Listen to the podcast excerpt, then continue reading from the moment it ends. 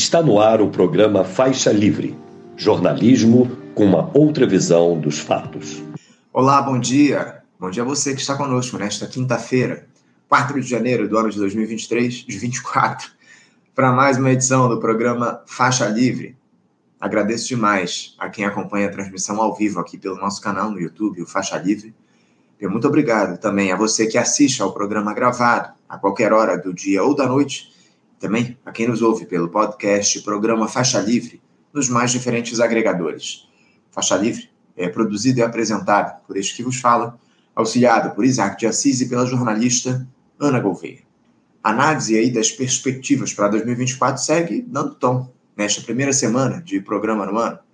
Vamos analisar aí as movimentações da política nesse início de janeiro, as consequências para o país Naquela tentativa de intentona lá em Brasília, que completa um ano na próxima segunda-feira, e tentar responder a uma pergunta que se impôs nos últimos dias aqui no programa. O governo Lula, ele é neoliberal? Para falar a respeito disso, nós convidamos, nesta quinta-feira, o jornalista e escritor Marco Antônio Monteiro. Estará conosco daqui a pouco falando também sobre esse suposto racha que existe aí no Partido dos Trabalhadores e os efeitos que isso pode produzir para o governo e também para a esquerda no nosso país. Daqui a pouquinho, Marco entra aqui conosco. A situação da Petrobras também será tema da edição de hoje do Faixa Livre.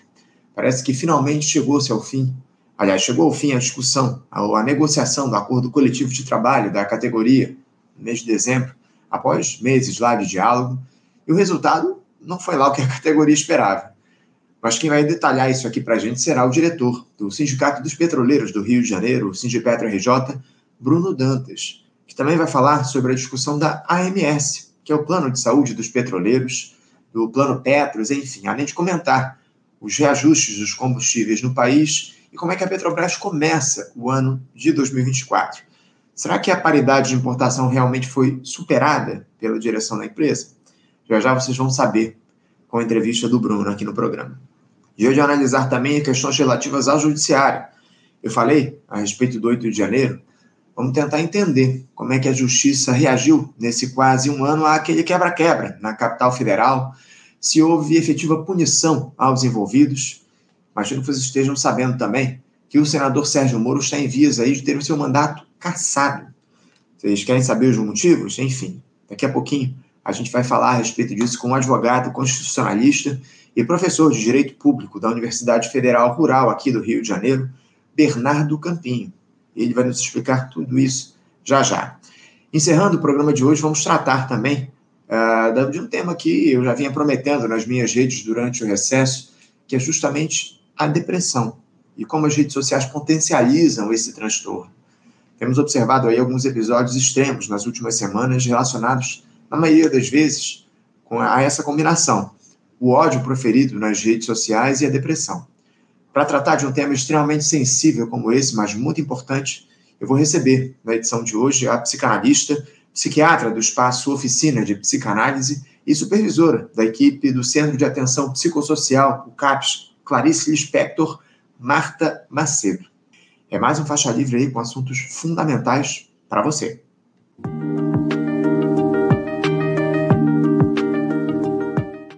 Bom, gente, dando início aqui às entrevistas nesta quinta-feira, eu vou saudar, do outro lado da tela, o jornalista e escritor Marco Antônio Monteiro.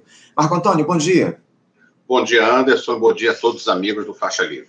Marco Antônio, eu quero agradecer a tua presença mais uma vez conosco aqui no nosso programa, aproveitando já para te desejar também um feliz ano novo, né, Marco? Você. Para todos que, nós, é.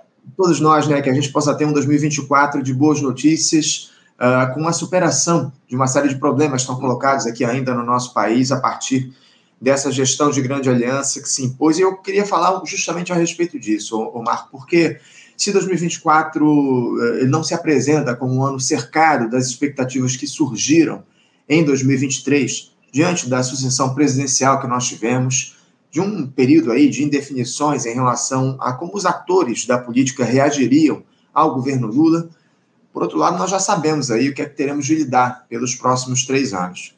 Uma administração com traços neoliberais que se difere do governo Bolsonaro, principalmente na forma e pouco no conteúdo quando falamos da gestão da economia. Evidente que não é possível comparar um e outro, né? O Lula e o Bolsonaro são figuras e objetivos absolutamente distintos. Mas o fato, o, Marco Antônio, é que o receituário dos endinheirados segue sendo atendido à risca e orientando as ações do ministro da Fazenda, Fernando Haddad. Marco, uh, para começar, você vê o país em condições de progredir em 2024 diante do que essa gestão de grande aliança fez no primeiro ano de mandato? O presidente Lula disse aí que esse seria um ano para colher os frutos do que foi plantado lá no ano passado. Como é que você observa é, a possibilidade da gente avançar nesse ano de 2024 com todas as sementes que foram plantadas no ano passado, Omar? Anderson, é, esse governo Lula, né, que tem algumas características dos dois anteriores, mas tem diferenças que eu diria até grandes, ele tem, a gente tem que diferentes visões e diferentes departamentos, que a gente poderia dizer, e seus resultados. A gente já sabia desde a campanha, né, principalmente ali da passagem do primeiro para o segundo turno, que seria um governo de frente ampla, portanto, não seria o que a gente poderia dizer um governo de esquerda, mesmo que minoritário, não seria. Por outro lado, o governo tem traços e ações próximas do neoliberalismo em algumas áreas, tem, em outras não. A gente tem que ser justo que é, há, há, medidas do governo que nunca seriam tomadas no governo neoliberal, e a gente sabe que é isso. Então, portanto, é um governo que eu diria que será um governo eternamente em disputa, pelo menos até a sua reta final, entre os setores mais conservadores, mais ligados ao grande capital e setores que querem avançar. Portanto, é, é um governo com, com diferenças internas, com situações uh, de apoios na sociedade diferentes, né? Quem apoia determinadas políticas do governo Lula, determinados setores, não são os mesmos setores que, por exemplo, que apoiam algumas medidas do Ministério da Fazenda. Então, portanto, é um governo em disputa, né?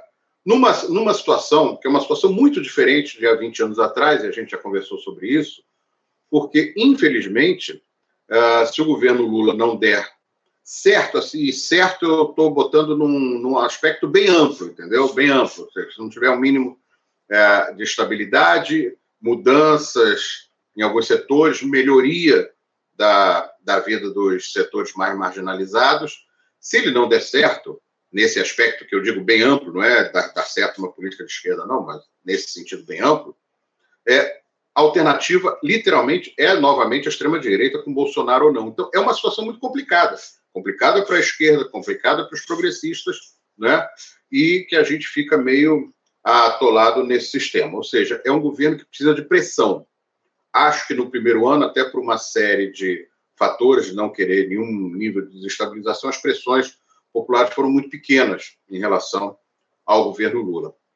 Eu teria, se a gente tivesse que fazer uma avaliação do que plantou, do que pode colher, é, o primeiro ponto, é, a gente vai até achar algumas pessoas que é um ponto bem rebaixado, mas é, pela situação do país, é a gente imaginar o que, que seria esse país um ano depois se o Bolsonaro tivesse ganho. Teria sido um desastre e, literalmente, um caminho para um, um regime bonapartista. Não tenho a mínima dúvida que esse tipo de personagem, apoiado pela extrema-direita no segundo mandato, iria cada vez mais asfixiar a sociedade civil. Então, por esse lado, foi realmente uma salvação do Brasil, da sociedade civil, das pessoas que querem um país melhor. Há avanços? Não tem a mínima dúvida que há, quer dizer, a, a, a área social foi, foi minimamente reorganizada, com todas as suas limitações, a, evidentemente a área da saúde melhora, a revalorização do salário mínimo, alguns aspectos são aspectos muito positivos de valorização do mercado interno, Nesse final de ano, algumas medidas foram importantes na tentativa de uh, fazer com que a indústria brasileira faça uma transição energética. As duas medidas anunciadas dentro do, dos princípios liberais da economia, mas são medidas importantes de, de incentivar a renovação de máquinas e equipamentos, a de fazer um mínimo de transição verde. Então, alguns aspectos bons. Agora, há outros que são decepcionantes. Acho difícil a gente colher alguma coisa se não houver pressão popular. Um deles é a área de educação, que realmente é uma decepção, o Camilo Santana, muito ligado às fundações educacionais, que pouco uh, pouco, pouca pressão fez sobre o Congresso na hora que estava sendo votado o projeto de lei sobre o ensino médio, que fez com que o governo, na, na reta final, tivesse que jogar agora para fevereiro e março a tentativa de votação das mudanças, porque quando deixaram o ex-ministro da Educação do governo Temer, que fez o ensino médio, ser o relator, era óbvio que ele daria num desastre. Então, portanto, o Ministério da Educação, com, todo, com toda a verba maior, isso a gente precisa ressaltar, para a educação básica, para a educação superior, agora muito longe de, de ser algo, não é, não é nem revolucionário, não, reformista, muito ligado às fundações educacionais. E na área do Ministério da Fazenda, óbvio que a opção, desde o início, aí eu acho que é uma opção de governo, não é só do ministro, foi acalmar o grande capital. Né? É, acho que, no entanto, essa tentativa de acalmar o grande capital se transformou num problema para o governo Lula para esse ano 2024. Porque o arcabouço fiscal que foi feito é muito mais duro do que o necessário na época. Sabe, a, a história de você limitar os gastos do investimento público a, a entre 0,6 e 2,5, 2,6 acima da inflação, é algo muito menor do que houve nos governos Fernando Henrique, no governo Lula I, no governo Dilma, e até relativamente igual ao governo Bolsonaro. Portanto, a aposta do governo foi que a retomada importante que a economia brasileira tem que ter não será dada pelos investimentos públicos. Isso vai na contramão da história brasileira. Os investimentos privados que podem acontecer, muitas vezes, e principalmente no país terceiro muito, muitas vezes são de coisas já prontas. Ah, concessão, tá, dá uma concessão de uma rodovia durante 25 anos, ah, concede a exploração de um porto que já existe, que vai ser possivelmente ampliado, mas que não dá o vigor necessário para que a gente tenha uma sociedade melhor. A gente tem que entender o seguinte: é muito bom quando a gente diz que tem 100 milhões de pessoas ocupadas no Brasil, que esse número é um número que cresceu no ano 2023. Isso é bom porque mais gente teve dinheiro. Mas quando você ah, começa a explicar esse número, você tem metade das pessoas mais ou menos formalizadas, né, com carteira assinada, 37, 38 milhões de pessoas, mais os servidores públicos, estaduais, federais, municipais, você tem aí 50 milhões de pessoas que estão formalizadas com alguma proteção. Os outros 50 milhões são pessoas com, com por conta própria, com ocupação do, do, chamado empreendedorismo, né, que é quase que o, o subemprego, que é o que a pessoa pode, pode se sustentar, né? Então, é um país que precisa de emprego de qualidade. Média salarial muito baixa, né? população passando muitas dificuldades.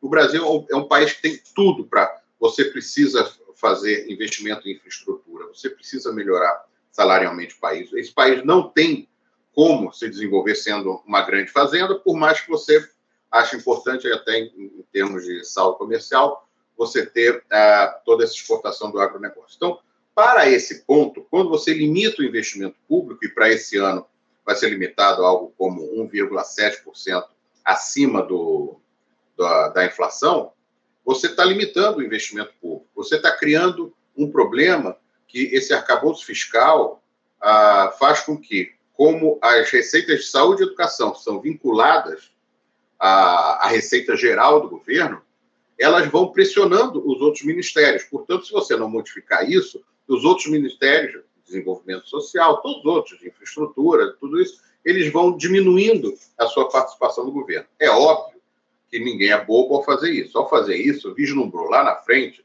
tirar da Constituição essa vinculação de saúde e educação. De dois setores que são ainda absolutamente necessários de investimento no Brasil. É, a saúde, porque é uma população que envelhece, porque é uma população que hoje da sua classe média média para cima está entregue aos planos de saúde. E para baixo, eu até diria que o Brasil tem uma atenção básica razoável, mas a gente sabe como é que são as emergências e as necessidades de hospitais no Brasil, ainda muito deficientes. Portanto, a saúde ainda precisa de muito investimento público.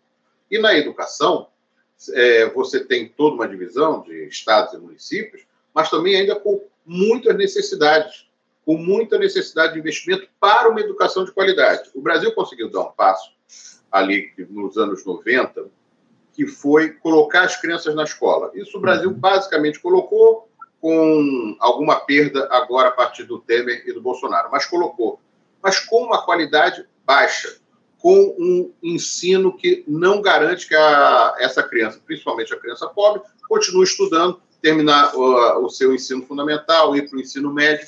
Então, o Brasil precisa, ao trabalhar numa proposta que no futuro vai exigir uma desvinculação, isso é algo muito ruim, principalmente para um governo teoricamente progressista, teoricamente de esquerda. Seria muito ruim que um governo progressista fizesse esse papel que os conservadores sempre tiveram que fazer. Então, portanto, eu acho que algumas coisas serão colhidas, serão. Acho que alguns setores que respondem melhor à economia, não é porque a economia é liberal que alguns setores não respondem bem. Você respondem, às vezes, alguns setores que dependem, por exemplo, do, da valorização do salário mínimo, há uma massa no Brasil enorme. E qualquer reajuste como esse de agora, 92 reais salário mínimo, dá uma diferença no comércio do interior, na aposentadoria, no, no, na, no benefício de prestação continuada, no próprio salário. Né? Isso é um fator importante, por mais que não seja completamente, não é isso que vai transformar o Brasil, mas é importante, movimenta.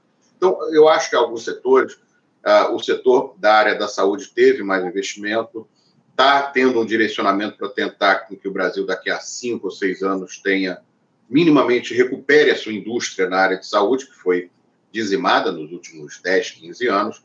Acho que há alguns setores que vão colher sim. Agora, há muitas dúvidas e muita insuficiência né, de propostas de governo para que isso avance, entendeu? Então, é mais ou menos aquela história. A economia está uh, apaziguada com o grande capital, só que você não sabe, numa disputa muito ferrenha na sociedade, se essa economia que faz o acordo com o grande capital será suficiente, mesmo com algumas, alguns, algumas benesses, para que a população, no geral, tenha aquele sentimento de melhora, né? porque a situação do Brasil é tão grave, dessa população é tão grave, com uma extrema-direita tão forte, que eu diria que o Brasil precisaria, para se livrar da extrema-direita, realmente um processo de transformação que colocasse esse país uh, num canteiro de obras, colocasse esse país numa melhoria mais forte dos salários, que fizesse com que é, o desemprego não caísse só pelo, pelo fato de você ter mão de obra uh, com carteira assinada de salário baixo, ou então as pessoas empreendendo da forma que a gente sabe como é que se empreende no Brasil, quase como subemprego. Mas precisaria efetivamente ter um sentimento de transformação. Esse sentimento de transformação não existe. Existe o sentimento de um pouco de melhora, existe o sentimento de uma certa estabilidade, mas é, o ano 2024 vai lembrar que nós não temos a PEC da transição. Que uhum. a entrevista que o Haddad fala, é, fala como se tivesse sido o, o trabalho, foi maravilhoso, foi isso com aquilo. Muito beneficiado por uma PEC que foi bombardeada pelo, pelo mercado financeiro, bombardeada pela mídia, chamada de PEC da gastança. Se o Brasil não tivesse tido isso, o Brasil teria tido uma situação muito difícil em 2023, pela forma como Bolsonaro uh, deixou o governo, como já tinham sido seis anos desastrosos com Temer e Bolsonaro. A partir de agora, apesar de termos elevado o patamar de despesas do governo para o, o, o patamar da PEC de transição, a partir de agora, os reajustes e as possibilidades de investimento são pequenas por causa do arcabouço fiscal. O investimento privado vai responder a isso? Normalmente não responde, ou se responder, responde muito no longo prazo. E nós não temos esse longo prazo para enfrentar a situação política, seja para as eleições municipais deste ano, seja para 2026. Pois é, é isso, o, Marcos. Você, o governo Lula, especialmente o ministro Fernando Haddad, celebrou muito a recuperação do emprego ao longo do ano de 2023, o, o grande problema é que o, o emprego está sendo recuperado, entre aspas, aí, especialmente no setor de serviços, que é o setor que emprega com baixíssima remuneração no nosso país, a indústria praticamente parada, lamentavelmente, essa aposta que há, mais uma vez, no investimento externo, quando isso já se mostrou uma aposta absolutamente fracassada ao longo dos últimos anos, o Haddad reafirmou essa necessidade ou essa intenção do governo de apostar no investimento externo a partir de uma entrevista que ele deu Jornal Globo na última, no último dia 2, enfim, uma entrevista publicada pelo Globo, eu até repercuti aqui no nosso programa. Enfim, um, um, tema que surgiu aqui com força nesses primeiros dias do ano, o, o Marco Antônio, eu até conversei ontem com o Gilberto Maringoni a respeito disso, e ele falou de maneira muito clara. Para ele, o governo Lula, ele é uma gestão neoliberal. O presidente da República exerce um governo neoliberal. Você caracterizaria hoje a gestão petista como neoliberal, Marco? Esse terceiro mandato do Lula é, é, de alguma forma pior do que os anteriores, justamente nesse sentido do atendimento às demandas do grande capital? Não, eu não caracterizaria ele como neoliberal. Como eu disse, eu acho que há setores liberais fortes dentro do governo, mas não é pelo. Acho que há um conjunto da obra, porque há certas coisas dos neoliberais que não seria feito. É, é só ver o que, que Bolsonaro fez, por exemplo, política de valorização do salário mínimo, a reinvestimento no setor, no setor social. A gente vai lembrar que tudo aquilo que foi feito, auxílio emergencial, Bolsa Família, tal, de 600 reais do Bolsonaro, foi para ganhar a eleição. Não tinha nem a, a verba, e ele dizia isso, que não estava assegurado nenhum valor uh, desse, desse montante, por exemplo, de 600 reais, para a Bolsa Família no ano seguinte. Não teria, não teria, simplesmente não teria. Né? Teria sido um ajuste de privatização de tudo que é possível. O que o governo Lula faz, eu acho que é acenar aos setores neoliberais com o comando da economia, do tipo, olha, nada vai ser feito tal, e segurar outras coisas. Por exemplo, um governo neoliberal partiria para terminar de esquartejar a Petrobras, tra, partiria para fazer o que fez com o BNDES, que foi desmontar o banco tal. Isso o governo Lula não faz, até tenta recompor. Mas o que o governo Lula também não faz é partir para cima mais vigorosamente, entendeu? Quer dizer, é, ah, entrou com uma ação no STF para discutir a Eletrobras. É tudo muito lento. Né? Não, há, não há, aliás, desde o primeiro governo Lula, não há nenhuma retomada de uma empresa pública que tenha sido privatizada. Nenhuma. Né? E até agora também não. Ah, tem a história de que está sendo feito um acordo com ah, o grupo árabe que comprou a, a, refinaria da Bahia, porque a venda dessas refinarias é um absurdo. Né? Aliás, começa pelo CAD. É bom lembrar que é uma instituição brasileira de defesa da concorrência, utilizada pelo grande capital para muitas vezes para fazer esse tipo de coisa. Para que o, o nosso, uh, nosso quem nos acompanha agora tenha ideia, o CAD fez o absurdo há alguns anos de dizer que a Petrobras tinha que vender refinarias porque ela dominava o setor de refino, portanto, ela tinha que abrir para concorrência. Qualquer pessoa sabe, quando você vende, por exemplo, a refinaria da Bahia, não vai ter concorrência nenhuma. Um grupo privado comprou e acabou, porque a não ser que outro fosse montar uma refinaria na Bahia, o que não, o que não aconteceu e nem vai acontecer. Por quê? Porque ah, o distribuidor da Bahia ele não vai comprar da refinaria no Ceará para transportar até a Bahia e ter preço para concorrer com, com o, a refinaria privatizada. Então, portanto, o que a, o CAD fez foi atender a solicitação uh, de grupos estrangeiros para que a Petrobras fosse sendo retirada do refino. Por sorte nossa, o governo Bolsonaro perdeu a eleição e for, for, deu tempo de salvar as demais refinarias. Mas, por exemplo, Bahia e Amazonas sofrem, pagam mais uh, pelo, pelo diesel, pela gasolina, uh, pelos derivados nessas refinarias privatizadas do que, por exemplo, o Rio de Janeiro paga na refinaria da Petrobras, a Reduc. Então, e, e, tudo é muito lento nessa tentativa de, de retomar a padrão. O que, o que foi feito com a Eletrobras é um crime. É um crime. Se privatizou a Eletrobras vendendo a maioria das ações, com o governo tem, mantendo 40% da empresa, sendo que só tem 10% de direito a voto. E se o governo quiser recomprar, tem que pagar o triplo do preço. Quer dizer, é, é de, é de um absurdo. Né? Mas tudo é lento, então, vamos primeiro ao Supremo, vamos questionar, vamos fazer. Então, portanto, eu digo, ele não é neoliberal como a gente conheceria o que é um governo neoliberal. O governo neoliberal torra tudo e, e faz todos os arroz possíveis. Isso o governo Lula não faz. Mas o governo Lula é um governo de conciliação com o grande capital, né? E, portanto, e tem pessoas, efetivamente, liberais ou neoliberais na sua administração. Portanto, como eu disse, é um governo, eu acho que é um governo em disputa, né? É um governo que você vai ter setores mais avançados, setores que vão ficar ali é, efetivamente fazendo esse jogo de, de, A desculpa é sempre a história da correlação de forças, né? Sendo que isso já, já ocorreu em 2003, quando a gente viu o Palocci do Ministério da Fazenda. É a mesma coisa.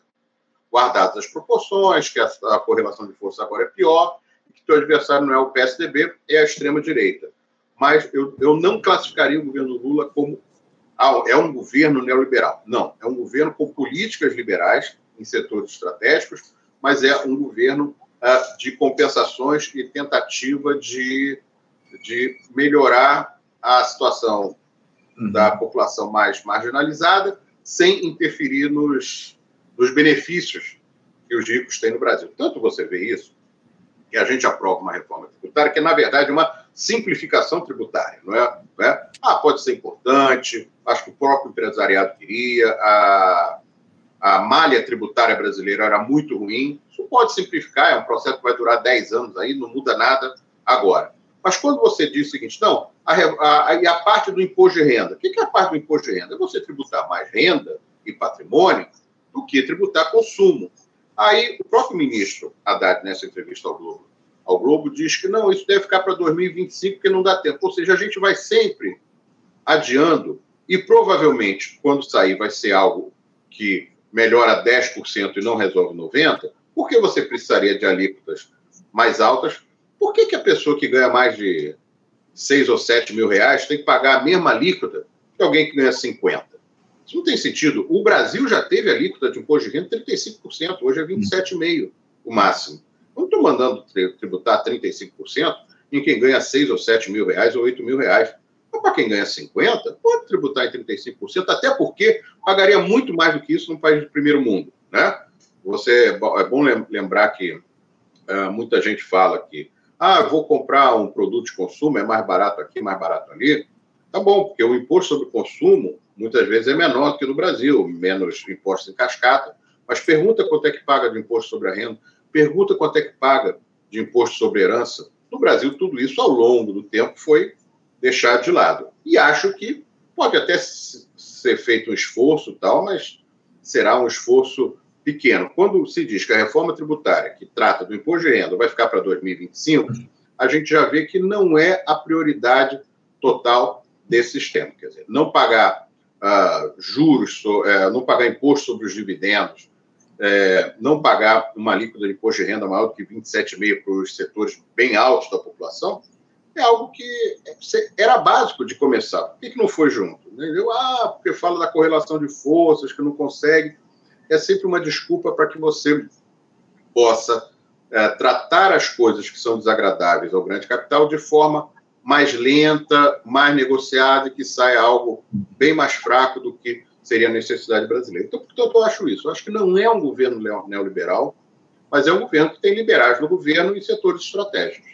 É, estava tava claro, Marco, pelo menos para a gente, que essa discussão a respeito da reforma tributária, a segunda fase da reforma tributária para taxar é, patrimônio e renda e patrimônio, ficaria aí para depois, né? ia ser empurrado com a barriga, é o que se avizinha aí a partir das declarações que a gente tem observado ao longo dos últimos tempos. Eu queria aproveitar um trecho da tua resposta anterior, onde você fala que essa é, uma, é um governo, não é um governo neoliberal, é um governo em disputa, uma gestão de conciliação. Como é que você avalia essa equipe ministerial que o Lula construiu, Omar, com a diversidade ideológica que há nesse governo? Porque o presidente teve de lidar lá com alguns problemas durante o ano passado, provocados justamente pelos diferentes interesses que movem esses ministérios, algumas declarações desastradas, enfim. Falta um pouco mais de integração ao governo, Marco? Você acha que todos remam no mesmo sentido, como deveria ser numa gestão federal? Ah, sem dúvida, não há, não, não há uma unidade, né? Quer dizer, e a história de você ceder os ministérios na lógica de que vai ter maioria no Congresso, tem em geral, você tem maioria no Congresso para propostas que não atrapalhem a direita. Porque se você tiver, não adianta nem PP, nem republicanos, nem é, União Brasil votam nessas propostas.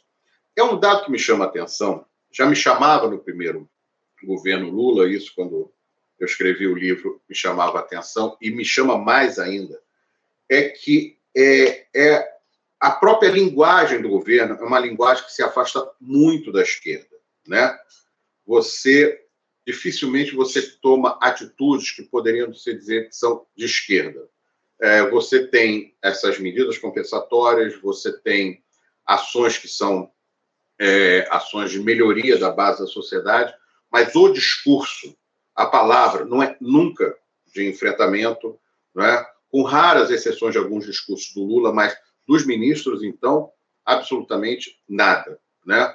Quando você tem sua área central, área central do governo você tem, por exemplo, na área econômica, Fernando Haddad, Simone Tebet, Esther Dweck. Dessas, desses três cargos, talvez a Esther Dweck seja, sem dúvida, a que tem uma visão mais progressista. Está ali no planejamento, gestão, que depende é, completamente do, do, do, A ministra da gestão depende completamente. Está fazendo o planejamento. Né? Não tem como ela reestruturar, e acho que ela tem toda a melhor intenção do mundo de negociar com servidores, de fazer, mas muito cercada pela fazenda e pelo, pelo planejamento. Outras áreas são aquelas áreas que a gente pode chamar do PT pragmático, né? Quer dizer, os ministros do Palácio, né? Rui Costa, Alexandre Padilha, Paulo Pimenta, a representação efetiva da, da, da esquerda, seja a esquerda partidária, né? Ah, seja da esquerda exclusivamente petista, são em ministérios que ficam um pouco à margem do ponto central. Né? Aí você bota o ministro da Agricultura absolutamente uh, ruralista e você bota o ministro do Desenvolvimento Agrário, que é o Paulo Teixeira, uma, uma, uma figura mais progressista. Ou seja, tá? ou seja, os progressistas estão sempre cercados ou com ministérios que têm pouca relevância. E me chama a atenção isso, quer dizer, é, quando a gente fala do, de trabalhador, quando a gente fala de algumas coisas de educação, você, você é, botar o Camilo Santana no Ministério da Educação com a influência que as fundações educacionais têm, eu não posso caracterizar isso como uma administração de esquerda no ponto central, que é a educação brasileira. Quando a gente fala, por exemplo, na área da área do trabalho, a gente fala de valorização do salário mínimo, ah, de melhorar as condições. Agora, qual foi a atitude do governo em relação a fosse um projeto de lei, assim, em relação a algum ponto da reforma trabalhista ou da reforma previdenciária? Nenhum no primeiro ano de governo. Nenhum. Nenhum. Há poucos meses atrás, Lupe falou que nesse ano de 2024, ah, vamos mexer em alguma coisa, vamos ver a questão da, da, das pensões. É muito pouco, mas nem isso foi. vou explicar o que, são, o que é a situação das pensões. Até a reforma previdenciária do Bolsonaro, qualquer viúvo, viúva, companheiro, companheira, né, que teria direito à pensão, à aposentadoria do seu do companheiro que morreu, da companheira que morreu. Muito bem. Eles mudaram isso para que a pessoa tivesse ah, copiando países do primeiro mundo. Qualquer país do primeiro mundo que tem uma política social muito mais avançada muito mais proteção, é um absurdo você fazer essa comparação, né? ainda mais com os valores das aposentadorias brasileiras. Então, portanto, viúvos e viúvas passaram a receber 60% apenas da, da pensão acumulada de seu companheiro. Muito bem, esse é um ponto. Você poderia negociar com o Congresso. Todos, olha, vem aí o ano eleitoral, vocês fiquem bem, o governo vai fazer esse sacrifício, vai voltar a pagar os 100%. Tal. Podia botar qualquer regra, dissesse, ah, se fosse uma pessoa abaixo de 30 anos, essa pensão seria de 60, só passaria a 80, aos 40 e depois 100%. Tá bom, você pode fazer tudo isso. Mas nenhuma proposta foi. Ah, nenhuma proposta de mudança do, do, chamado trabalho intermitente, que é um absurdo em termos de legislação trabalhista aqui no Brasil, com a, o tipo de cobertura de proteção ao trabalho que a gente tem. Então, isso me chama atenção. Né? Me chama atenção é, que é muito aquela situação da propaganda de que ah, a sua vida melhorou, a sua vida está um pouco melhor, quando a gente sabe que é, é, um pouco melhor. É melhor que ela esteja num nível é, mais tranquilo do que no nível anterior. Mas qual é o investimento em infraestrutura para que ela tenha um transporte maior, melhor? Qual é o investimento que foi feito para mudar os absurdos da legislação trabalhista ou da legislação previdenciária? Você pode dizer, ah, mas eu não tenho correlação de força no Congresso. Vamos botar para disputar Vamos botar as pessoas pressionando os deputados para mudar a pensão dos, uh, dos viúvos e viúvas que se aposentaram de 2019 para cá.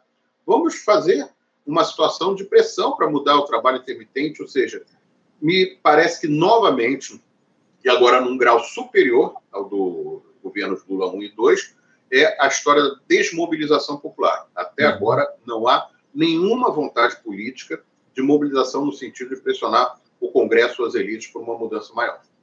Não há, não há, definitivamente não há nenhum interesse dessa gestão de utilizar o fator popular para pressionar o, o, governo, acima de tudo. Acho que o presidente da República deveria tomar a frente nesse sentido. E, e aproveitando essa questão, o, o, Marco, eu queria tratar do seguinte: há uma avaliação de que o PT ele estaria rachado por conta dessa gestão adotada aí pelo Fernando Haddad no Ministério da Fazenda, com caráter neoliberal.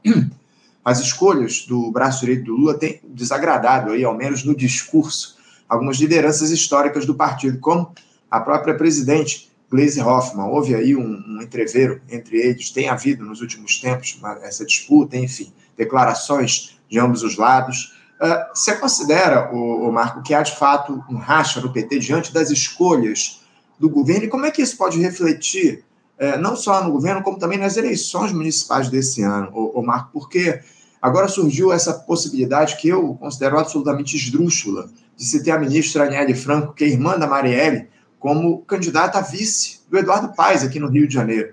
Parece que o Lula e a Janja seriam entusiastas dessa chapa. Fica até difícil comentar um negócio desse conhecendo a militância histórica da Marielle, enfim. Marco, como é que você observa a influência desse dito racha dentro do PT no governo e também na militância do partido? É, eu, eu acho que é algo que. Qual o caminho que o PT é, quer traçar? Né?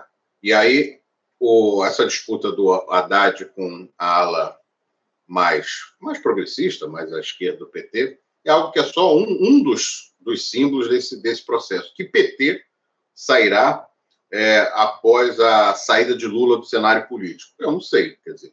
Me parece que há um setor do PT, eu vou repetir aqui uma frase que foi dita pelo Mário Soares lá nos anos 80, pressionado pelo Partido Comunista Português, por, pelo apoio a, a mudanças liberais na economia portuguesa. Ele tinha dito que é, eles tinham botado o socialismo na gaveta. Eu acho que um pouco, uma, uma parte do PT, eu não tenho a mínima dúvida que botou o socialismo na gaveta há muito tempo. Uma outra parte não, tem que ser justo a uma parte do PT que pressiona, tem trabalho de base, tem inserção na sociedade e é o maior partido de esquerda do Brasil. Mas esse é um ponto que é um ponto importante. Quando você fala em esquerda, o Brasil reflete no PT. Ou seja, para o bem ou para o mal, é o PT que dá o tom. Né? Se for mal, a esquerda toda foi mal.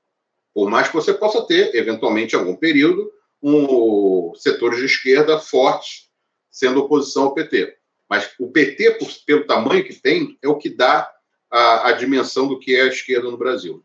E esse é um ponto me parece isso, uma despolitização muito grande. Eu tenho muito receio das eleições municipais. Acho que a extrema-direita continua muito forte.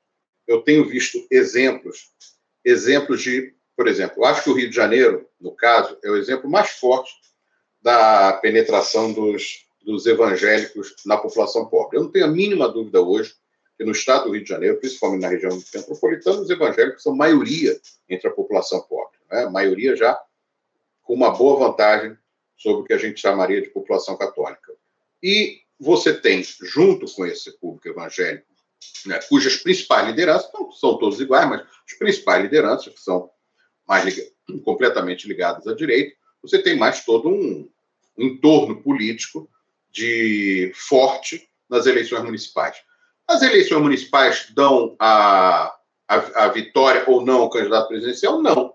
Se fosse assim, o Lula não teria sido eleito. Mas as eleições municipais são a base da formação do Congresso Nacional, principalmente da Câmara dos Deputados. Porque, a partir de agora, Anderson, já houve uma época, assim até os anos 70, que você juntava um grupo mais progressista e podia fazer, não era mais, mas você podia fazer um deputado federal. Hoje em dia isso é muito difícil, muito difícil, porque até mesmo na esquerda você precisa de máquina para eleger um deputado federal né? seja ela uma máquina do próprio gabinete, né? se, se já for deputado, seja uma máquina pública, se você tiver, se você for um secretário ou aliado secretário, ou tiver uma empresa pública, ou uh, uma máquina de dinheiro por trás para a sua influência naquele local. Nisso, a direita é muito forte. E cada vez, é bom lembrar o seguinte: a direita saiu vitoriosa, bem vitoriosa nas eleições municipais passadas. Isso fortaleceu ainda mais o Congresso, o Congresso incrivelmente conseguiu ser mais conservador, esse mais à direita do que estava sendo o Congresso da eleição do Bolsonaro. Então, portanto, a eleição municipal é fundamental para isso. Não vejo, com exceção de uma outra cidade, uma grande mobilização da esquerda para reverter essa situação. E eu acho que precisava, independente do que se acha, todo mundo que tivesse algum nome que não fosse hoje em dia deputado federal ou estadual deveria se candidatar a vereador na sua cidade, no seu local, principalmente nas cidades de mais de 100 mil habitantes. É importante que nas cidades médias haja uma presença maior da esquerda, porque a última eleição foi muito ruim. Foi muito ruim. Bom, falando isso, quando eu digo esquerda, é ter proposta de esquerda. Que depende, se eu não for ao segundo turno, eu posso decidir entre o menos pior, é o normal. Agora, quando você, de saída, de saída, pega uma parte da esquerda, quando a gente, a gente fala, por exemplo, de apoio do PT ao Eduardo Paz, eu estou falando do apoio do PT, do PCdoB e do PV, porque estão numa federação. Isso. Você diz, pô, o Rio de Janeiro não consegue formular uma proposta de esquerda, até pode reformular com o Tarcísio, tá, mas vai sair ali isolado, porque eu tenho que apoiar o Eduardo Paes, sabe? É, o Eduardo Paes é aquela, aquele voto do voto para quem tem um mínimo, mínimo de, de ideia progressista, aquele voto do, da rejeição. Tá bom, entre o hum. Crivella e o Eduardo Paes, que ganha o Eduardo Paes. Tal. Muito bem. Mas Eduardo Paes significa é a máquina do velho MDB, né? do velho MDB do Sérgio Cabral, é aquela história da, da dominação, da, do acordo com todos os setores, dos melhores aos piores, é aquela coisa, não, tá tudo bem, tá tudo maravilhoso, nenhuma, nenhuma transformação estrutural. Ah, tem uma gestão melhor do Crivella? Claro que tem, porque do Crivella era um desastre absoluto. Mas é o padrão Eduardo Paes. Nenhuma transformação, fortalecimento dos setores mais atrasados na sociedade, é, acordo com partidos extremamente atrasados, votação de plano diretor que beneficia as grandes imobiliárias. É isso que é o governo Eduardo Paes, sendo aquela coisa, aquela figura que aparece simpática, como se fosse o, carioca do samba, tudo isso. Desculpe, é isso que. eu lembro que a parte da esquerda carioca era, fez muita oposição ao Brizola. Né? Naquela época, como se o Brizola fosse populista, tudo isso. Gente, o Brizola, os governos Brizola, principalmente o primeiro, né, e até mesmo o segundo, mas os governos Brizola, perto de uma situação como Eduardo Paz, nossa, não, não tem comparação em termos de em termos progressistas com todos os defeitos que eventualmente o governo Brizola tivesse, né? E agora a gente parte de uma de uma ação que, que parte da esquerda e aí o principal partido de esquerda vai apoiar o Eduardo Paz no primeiro turno, que é importante é, é, sempre a mesma história, ah, apoiar o Sérgio Cabral porque é importante nacionalmente tal. Ou seja, não se formula no Rio de Janeiro, que foi a base de onde saiu o bolsonarismo, não é que não existe a extrema-direita no Brasil, existe a extrema-direita no Brasil todo. É só você ver o Agro, é só você ver o interior de São Paulo, é só você ver o sul do Brasil. Mas daqui saiu a organização do bolsonarismo. Nós não vamos enfrentar isso de forma mais aberta, nós vamos nos contentar em ter uh, partir para uma disputa de Eduardo Paes e eventualmente candidato bolsonarista, não há nenhuma ação, e quando você diz isso, me parece uma despolitização absolutamente geral. Ah, não, eu vou indicar um vice do Eduardo Paes. E que proposta tem?